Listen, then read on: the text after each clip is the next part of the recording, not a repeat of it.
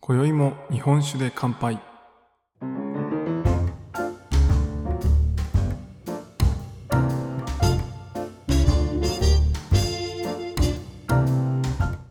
福岡の聞き酒師こと杉玉がお送りする酒林ラジオ。この番組では毎回ちょっとだけ日本酒の楽しみ方や銘柄をご紹介しながら日本酒の美味しく楽しい入り口へご案内するための情報をお届けしております。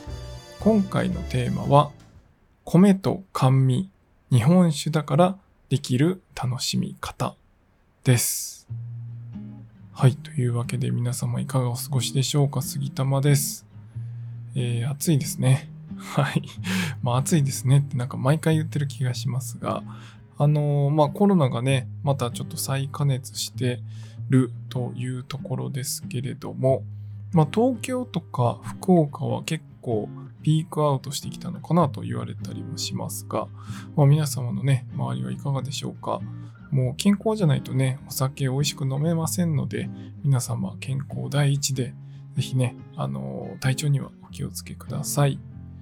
さて、今回はですね、えー、米と甘味、日本酒だからできる楽しみ方ということで、えー、お話ししていきたいなと思うんですけど、えー、つい先日8月の6日ですね、に、え福岡に7月に新しくオープンしました酒と甘味畳瀬というお店があるんですがそちらとですねコラボイベントをさせていただいて、え甘味と日本酒まあ、えー、タイトルとしては真夏を楽しむ日本酒と甘味ということで夏酒と、えー、甘味ということでスイーツですよねと、えー、楽しんでいただくようなそういうイベントをさせていただきました。あの来ていただいた方ね本当にありがとうございました。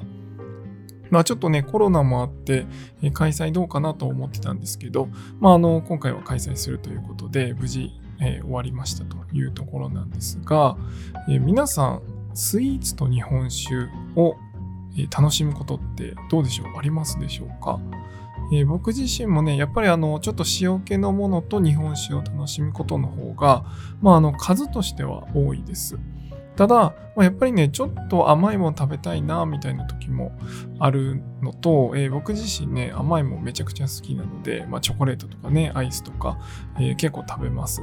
で、まあそういうものと日本酒っていうのもたまに合わせたり、まああのどちらかというと和菓子が多かったりもするんですけど、あの甘いものと日本酒っていうのを楽しんだりします。で、えー、まあ今回のね、イベントでは、えー、桃のコンポートとパンナコッタ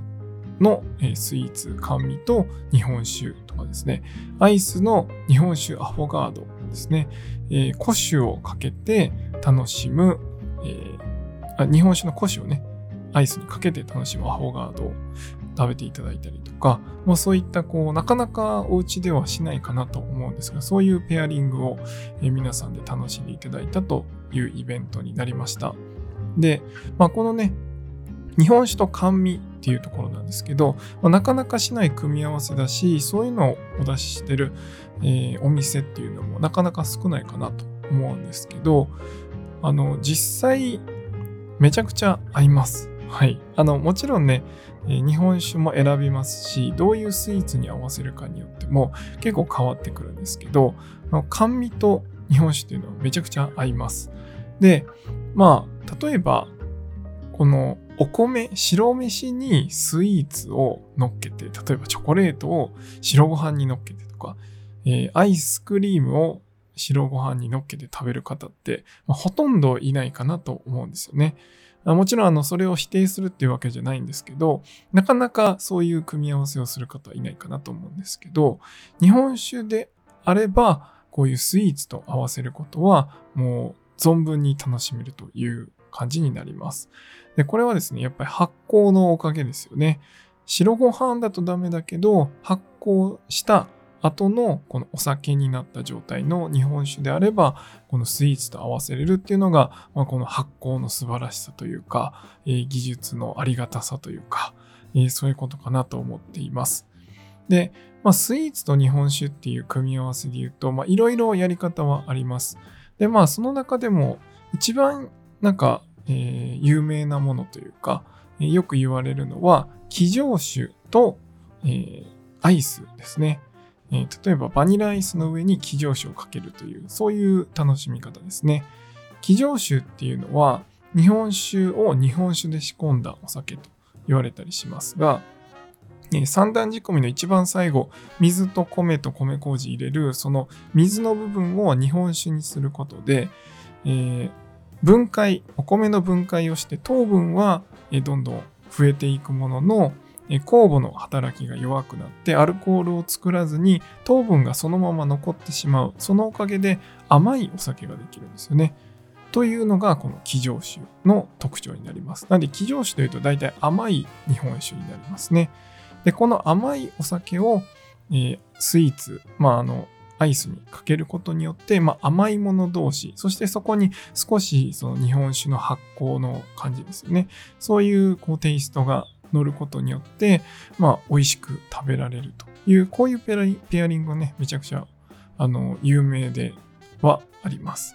ただまあ今回のイベントとかではですね、えー、桃のコンポートとパンナコッタのスイーツに対して日本酒を合わせるということで、今回は佐賀県の小井ま酒造さんのサキという銘柄を選んだんですけど、まあ、それはね、フルーティーな銘柄ですね。結構こう香りの高いような、そういう銘柄なんですけど、それとこう桃を合わせるというところで味わっていただきました。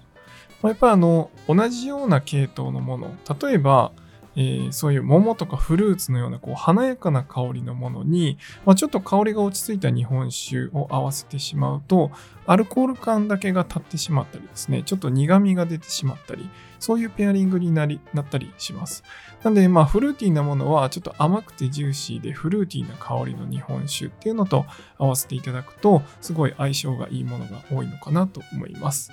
で、もう一つはですね、えー、古酒をアイスにかけて食べていただくっていうのを先ほどお話ししたんですけど、まあこれをですね、えー、楽しんでいただきました。これはね、僕もめちゃくちゃ衝撃を受けました。あの、僕が一番最初衝撃を受けたのは、畳瀬さんのあんこのテリーヌショコラっていうのがあって、まあ、真ん中にあんこが入ってるテリーヌショコラ、あの甘いチョコレートのね、お菓子があるんですけど、えー、それと古酒、えー、福岡の若竹屋さんの古酒があるんですけど、それを合わせた時に、古酒単体で飲むと、やっぱりこう、ちょっと飲みにくかったり、こう香ばしさというかね、そういう熟成感がめちゃくちゃ立ってしまって、結構苦手な方が多い日本酒かなと思ったりするんですけど、えー、不思議なことにですね、これをこう甘味と合わせることによって、そういうちょっと癖のある香りっていうのが抑えられて、で、えー、逆にですね、その旨味とか酸味とか、そういったこう、いい部分だけが出てきて、それと、甘みが合わさってめちゃくちゃ美味しかったんですよね。で、まあ今回は、アフォガードということで、アイスと合わせる、バニラアイスとね、合わせていただいたというところなんですけど、まあこういう甘いものと古酒を合わせるっていうのは、まあイメージとしてはケーキとエスプレッソみたいなね、そういう組み合わせになるかなと思うんですけど、まあこういう合わせ方も一つあります。なんで、まあ、ちょっと普段だと癖強いなと思うような、こう、クラシックリッチのようなね、そういうタイプの日本酒っていうのと、これ甘いもの、チョコレートとか、バニラアイスとか、まあ、アイスクリームとかですね、そういうものを合わせていただくと、結構ね、いけます。はい。なんで、まあ普段ね、ちょっと苦手かなと思うものでも、こういう甘味と合わせることで、思った以上にですね、美味しいなと思う組み合わせができたりしますので、ぜひね、お家でも試してみていただければなと思います。まあ、お家で試すときに一番簡単なのは、雪見大福のあのくぼみのところに腰を入れて、雪見大福と食べるっていうのがね、多分一番簡単な、そしてスイーツとの合わせ方が一番なんか分かりやすい、えー、ていうんですかね。本当に日常で楽しめる組み合わせかなと思いますので、そういうね、雪見大福にちょっと古酒をかけてみるとか、雪見大福にしっかり系の日本酒をかけてみるみたいな楽しみ方も一度していただければなと思います。はい、というわけで、まあ、普段ね、えー、まあ、お家でやるときは特にいろんな組み合わせっていうのは、まあ、特に誰かが見てるわけでもないですし、あの、ぜひ好きな組み合わせとか、えー、普段やらない組み合わせっていうのをいろいろ試してみて、えー、日本酒の楽しみ方の、えー、をどんどんね、広げていってほしいなと思いますので、ぜひ皆さんのこれ美味しかったよ話があればですね、コメントとか DM でいただけますと嬉しいなと思います。あの、このラジオでもね、そういうメッセージいただきましたら取り上げさせていただきたいなと思いますので、ぜひぜひお寄せください。というわけで今回は以上にしたいと思います。酒ピース、お酒のご縁で人がつながり、平和な日常に楽しみを。お相手は酒林ラジオパーソナリティ杉玉がお送りしました。また次回の配信でお会いしましょう。良い夜をお過ごしください。